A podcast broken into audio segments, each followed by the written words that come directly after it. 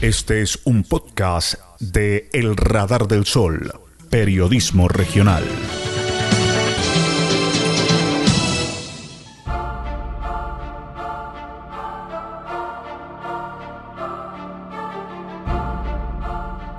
En este programa vamos a sintetizar dos décadas de cultivos de hoja de coca en Colombia, en un recorrido desde el año 2000 hasta el 2020. Hola, soy Felipe Andrés Criollo y les doy la bienvenida a este podcast. En la publicación de elradardelsol.com, titulada Una mirada a dos décadas de cultivos de coca en Colombia, se puede identificar una línea de tiempo interactiva que muestra un top 10, es decir, se evidencia en cada año a los 10 municipios con mayor número de hectáreas sembradas con hoja de coca en Colombia.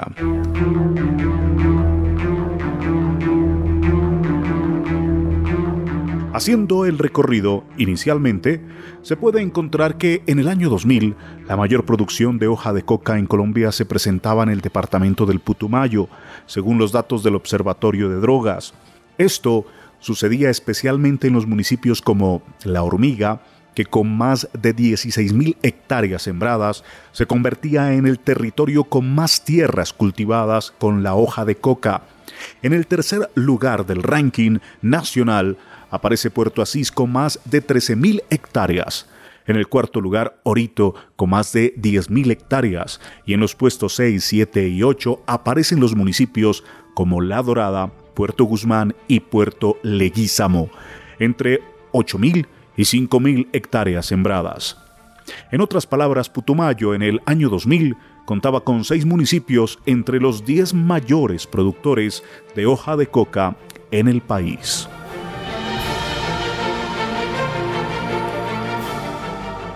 Luego, y lastimosamente, serían Guaviare, Meta, norte de Santander, pero especialmente el departamento de Nariño desde el año 2002, el que más repunta en las estadísticas de hectáreas sembradas para la producción de coca. En Nariño, Tumaco, Roberto Payán, Barbacoas, Magui Payán, El Charco son municipios que comienzan a aparecer en el ranking de los 10 de mayor número de cultivos en el país. Si a estos municipios costeros se le suma los cultivos de la zona de cordillera y otros, Nariño se convierte en la región del país que más ha generado en estas dos décadas cultivos de coca.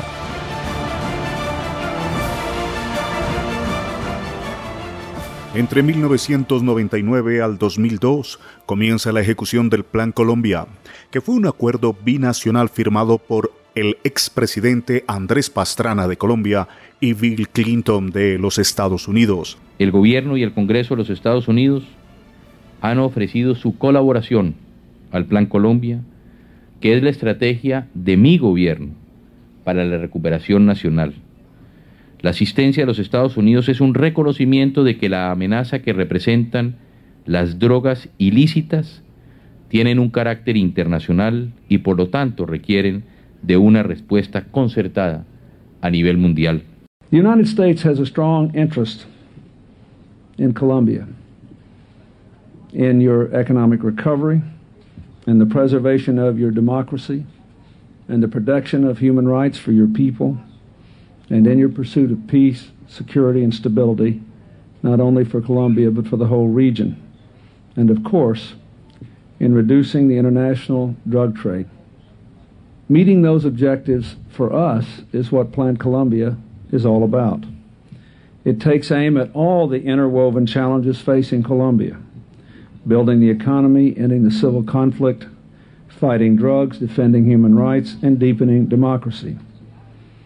And as President Pastrana said, it is Plan Colombia, a plan made by the leaders of Colombia for the people and future of Colombia.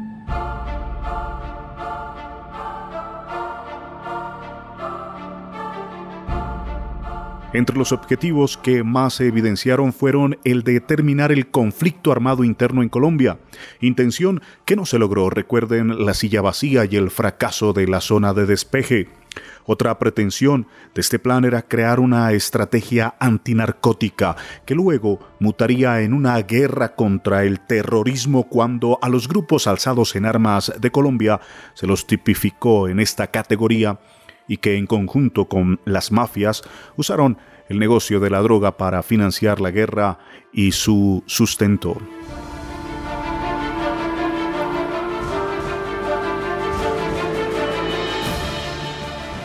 Luego, llegarían los dos periodos de Álvaro Uribe, comprendidos desde el 2002 hasta el 2010, quien privilegió la fumigación y la erradicación forzada de los cultivos de uso ilícito, en el marco de lo que denominó la seguridad democrática.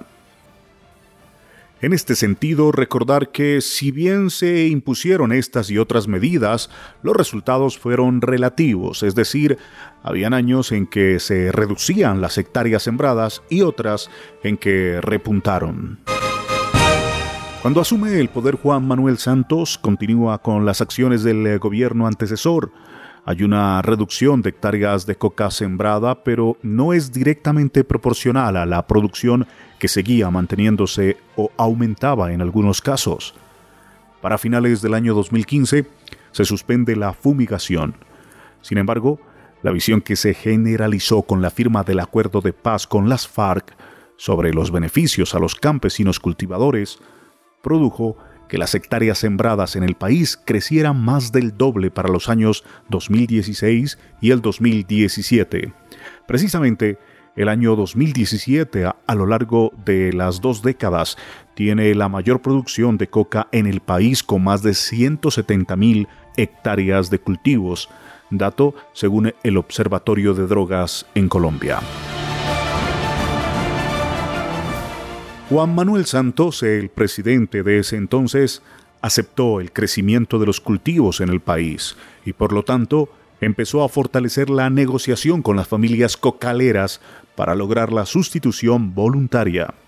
Un programa de gran magnitud y de mucha complejidad que no tardó en tener problemas de financiación y que, por lo tanto, las familias y los líderes sociales perdieron confianza en la propuesta reconocemos, nadie ha dicho que no ha sucedido, que los cultivos ilícitos aumentaron, los, los cultivadores se acoplan a las, a las circunstancias, así como aprendieron a esconderse de las fumigaciones en su momento, ahora se estaban trasladando a, ciertos, a ciertas zonas, ahí estamos llegando con la presencia del Estado y eso pues ha sido eh, algo que todo el mundo está reconociendo y como le digo, las cifras están ahí, los resultados están ahí y lo que corresponde es que sigamos trabajando juntos como eh, la carta del presidente Trump eh, eh, expresa, sigamos trabajando juntos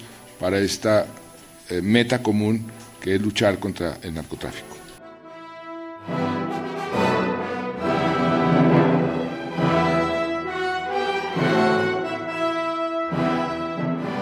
El cambio de gobierno en agosto de 2018 con la entrada de Iván Duque acabó de llenar la copa para la realidad de las familias cocaleras que habían manifestado su compromiso de sustitución de cultivos.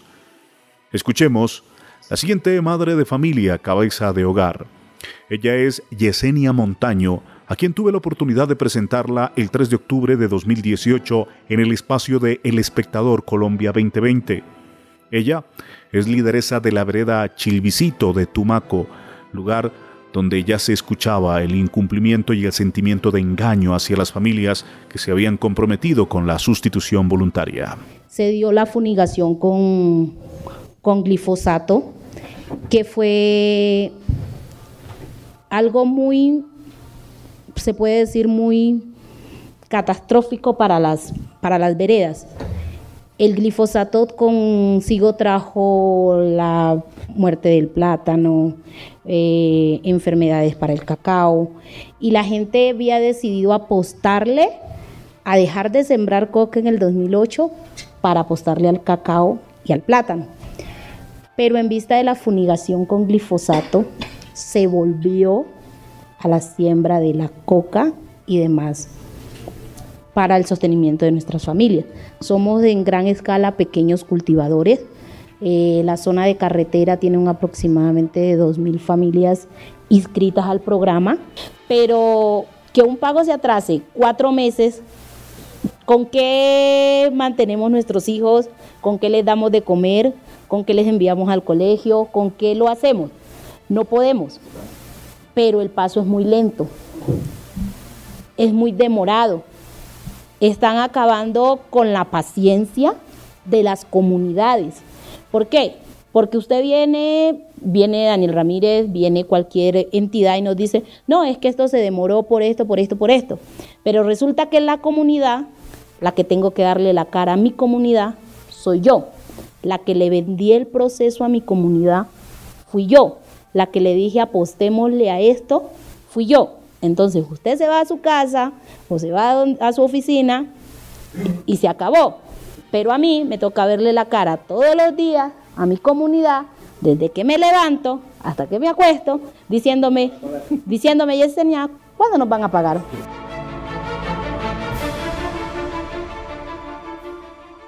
Duque, de palabra, manifestó compromiso con el proceso de paz, pero sus acciones y el desarrollo de la agenda de paz fue lenta. Promovió la erradicación forzada e intentó volver a la fumigación, la cual se aprobó nuevamente con algunas condiciones emanadas de la Corte Constitucional, que prohibió la fumigación en parques naturales y zonas de frontera, entre otros aspectos que limitaba a una tercera parte de los cultivos del país el accionar de la fumigación.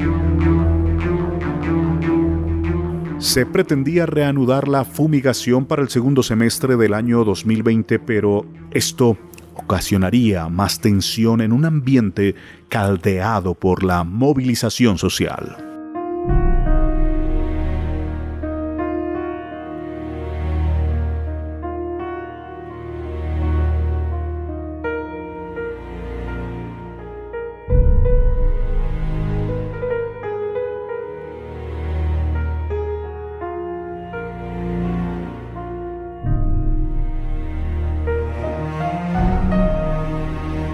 Estoy al lado del señor Harold Ruiz, ex concejal, persona que a nivel del departamento también manejó el tema de los cultivos ilícitos en el tiempo de Romero, ¿no? de Camilo Romero. Pues mis asesores de paz y, y actualmente me dice que sigue investigando sobre el tema y sigue con la motivación de escribir, ¿cierto? Sí, indudablemente, agradeciéndole inmensamente esta oportunidad y expectante, pues porque desafortunadamente el proceso que se adelantó en el anterior gobierno de Juan Manuel Santos, desafortunadamente no tuvo continuidad en el gobierno de, del presidente Duque y, este gobierno solo ha hecho una inversión de 300 mil millones de pesos. Es más, estuvo aquí presente el nuevo comisionado eh, para el, conflicto, el director nacional de sustitución de cultivos y decían eh, con bombos y platillos que eh, estaban ejecutando una inversión cercana a los 6 mil millones de pesos absolutamente insignificante, más si tenemos en cuenta que una vez cumplida la primera fase, que era entregarle los 12 millones de pesos a cada familia, seguía la segunda, que era contratar la asistencia técnica para los proyectos de eh, soberanía alimentaria, que tenían un costo de un millón ochocientos mil pesos, y esta es la fecha que a las 16.500 familias que se vincularon en el municipio de Tumaco no les han cumplido eh, ni siquiera con el 50%. Y ni qué decir del proyecto de ciclo corto y de ciclo largo, que eran las alternativas para la sustitución. Los campesinos indígenas y afrodescendientes levantaron sus matas con la ilusión de que podían vivir un año con el auxilio que se les dio de a millón mensual y desde el segundo año ya tenía que estar en, eh, en producción el, el, proyecto alternativo. Eso es absolutamente cero y, y, la congelación, la congelación. Y lo más grave, en Nariño como en el resto del país, de los 31 municipios que tienen presencia cultivos de ilícitos, solo se hizo sustitución en uno, que es el municipio de Tumaco. Los otros 30 municipios bueno, eh, y Piales, pero sobre todo lo que es el corregimiento de Jardines Sucumbío, pero eso es frontera con el Putumayo. Entonces diríamos que fueron 29 municipios que no hubo respuesta. Y aquí, es una, aquí hay un tema que es muy importante. Las comunidades de los 31 municipios firmaron acuerdos colectivos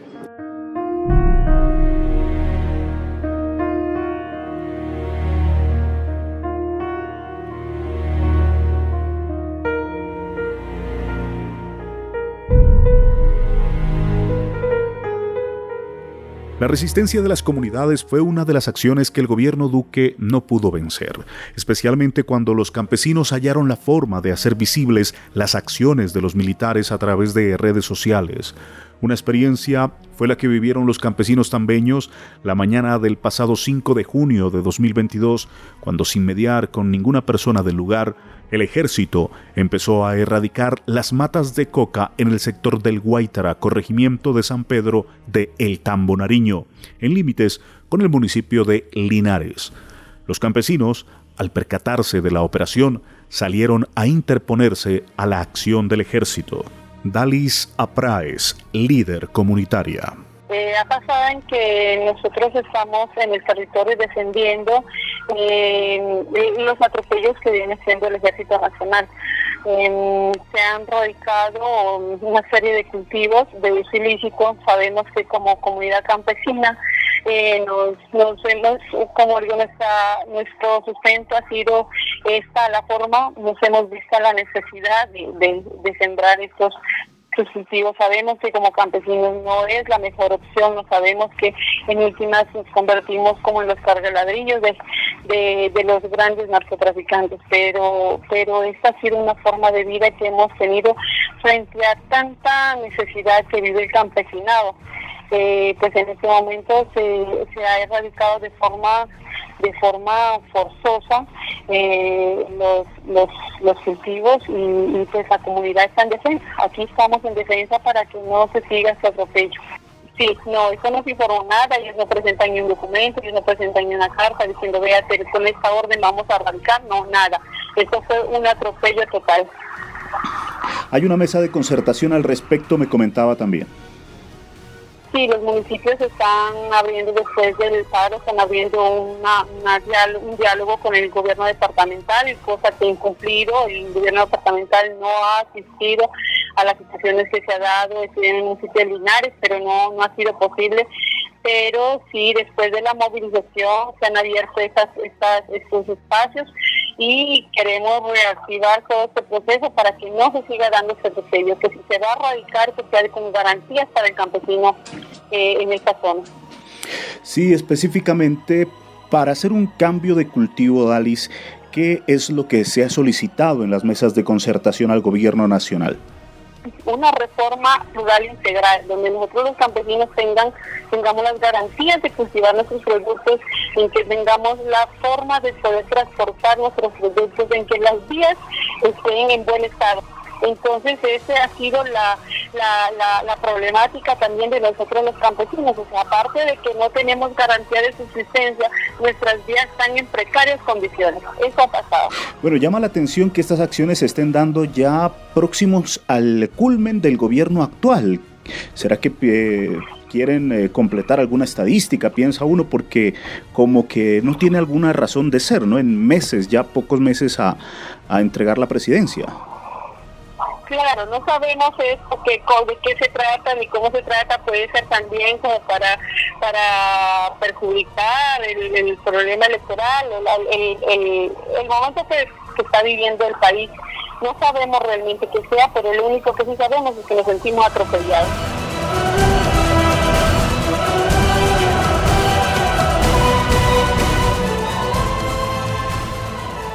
No es un secreto que la confrontación entre ejército y cultivadores ha generado violencia, tanto que el Observatorio de Tierras titula uno de sus artículos Erradicación forzosa, una política que mata, en el que señala que en 95 incidentes entre campesinos y fuerzas del Estado entre el 2016 y 2020, la mayoría ocurridos en el 2020, 51 de los casos, y 42% de los casos sucedidos desde el inicio del aislamiento, estamos hablando del 25 de marzo de 2020, pues estos incidentes se han presentado en 11 de los 33 departamentos del país, entre ellos norte de Santander, Putumayo, Nariño y Antioquia, registran estos cuatro departamentos 71 de los casos, alrededor del 76% del total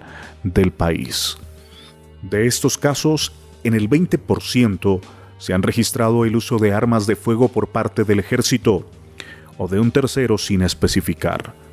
Adicionalmente, en el 19% de los casos se ha presentado al menos un herido y en el 6% de los casos se ha registrado al menos una persona muerta. Hasta aquí la referencia del Observatorio de Tierras.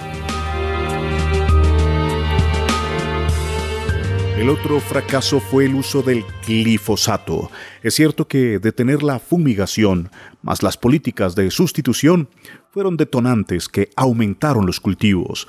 Pueden ver estos datos en el radardelsol.com en el artículo titulado Una mirada a dos décadas de cultivos de coca en Colombia.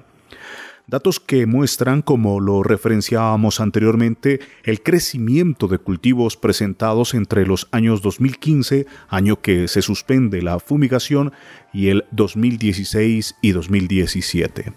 Pero también es cierto que la estrategia de fumigación resultaba ya infructuosa y llena de incertidumbres frente a la salud de las personas y al daño ecológico.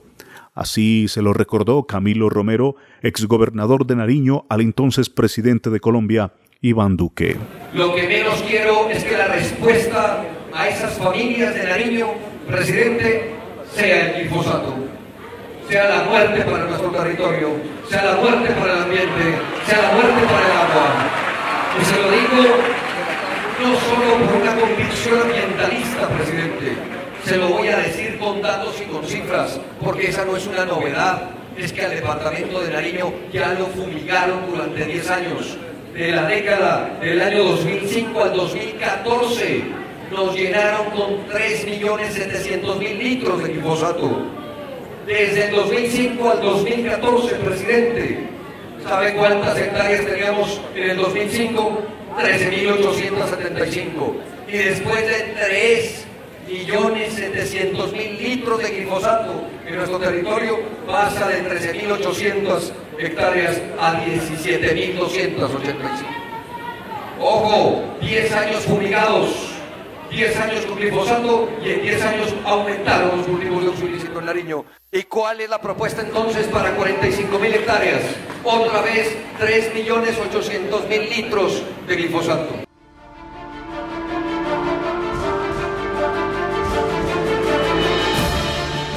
Dos realidades complejas. Primero, la de las familias y segundo, de las fallidas operaciones en contra de los cultivos de coca mientras que los campesinos encuentran su sustento diario en este cultivo de uso ilícito y esperan el cumplimiento de los puntos 1 y 4 del acuerdo final de paz, el ejército en ese entonces estaba llamado a presentar resultados en orden a la disminución de hectáreas sembradas en el país.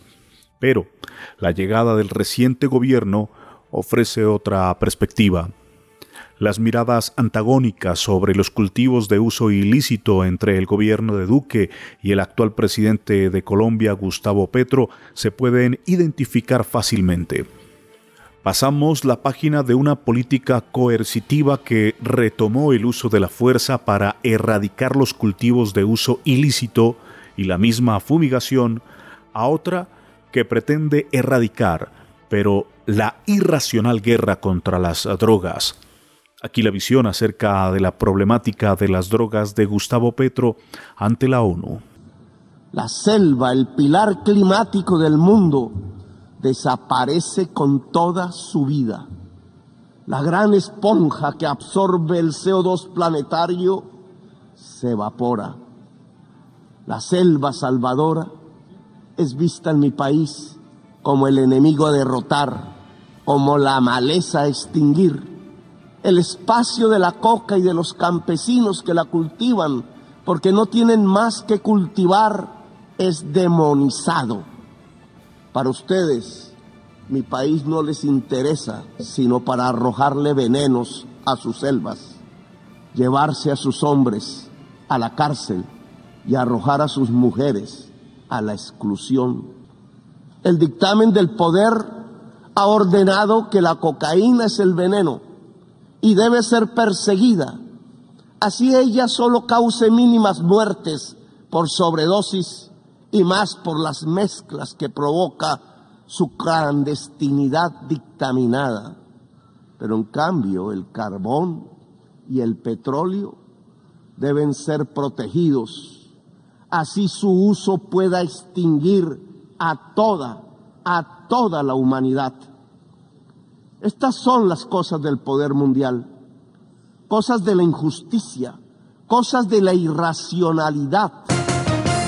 Los retos para los dirigentes actuales están en dinamizar lo regional y lo local en los diferentes componentes para hacer realidad una transición hacia la economía lícita, planear y concretar soluciones con herramientas y recursos empoderando a las comunidades locales con una fuerte línea rectora a nivel nacional que respete, conozca, contextualice, financie y valore las decisiones tomadas en lo local y lo regional.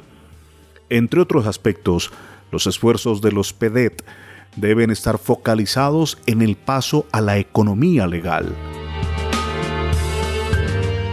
especialmente en el departamento de Nariño que tiene el municipio que en dos décadas ha sembrado la mayor cantidad de hectáreas en el país como lo es Tumaco.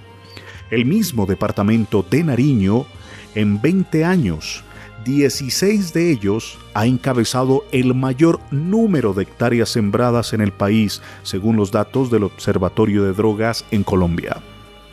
De tal manera que debe reformularse la ruta del Programa Nacional Integral de Sustitución de Cultivos de Uso Ilícito PENIS, especialmente para que cumpla con los compromisos pactados con las familias y el aseguramiento de no repetición. Este es el tiempo para que el gobierno progresista de Gustavo Petro demuestre de lo que está hecho y dé una respuesta al problema de las drogas en Colombia desde una planificación y acción de largo aliento, pero estrechamente relacionada y en dirección permanente al cambio desde los territorios.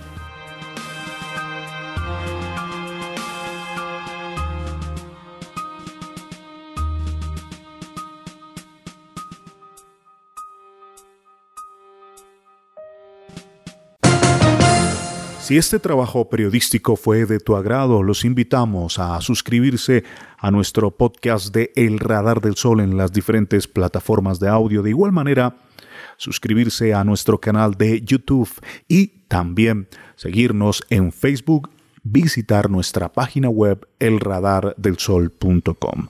Para nosotros sería de mucho valor todas estas acciones. Un abrazo y bendiciones. El Radar del Sol, periodismo regional. Haz parte de nuestra comunidad. Estás en nuestro radar. El Radar del Sol.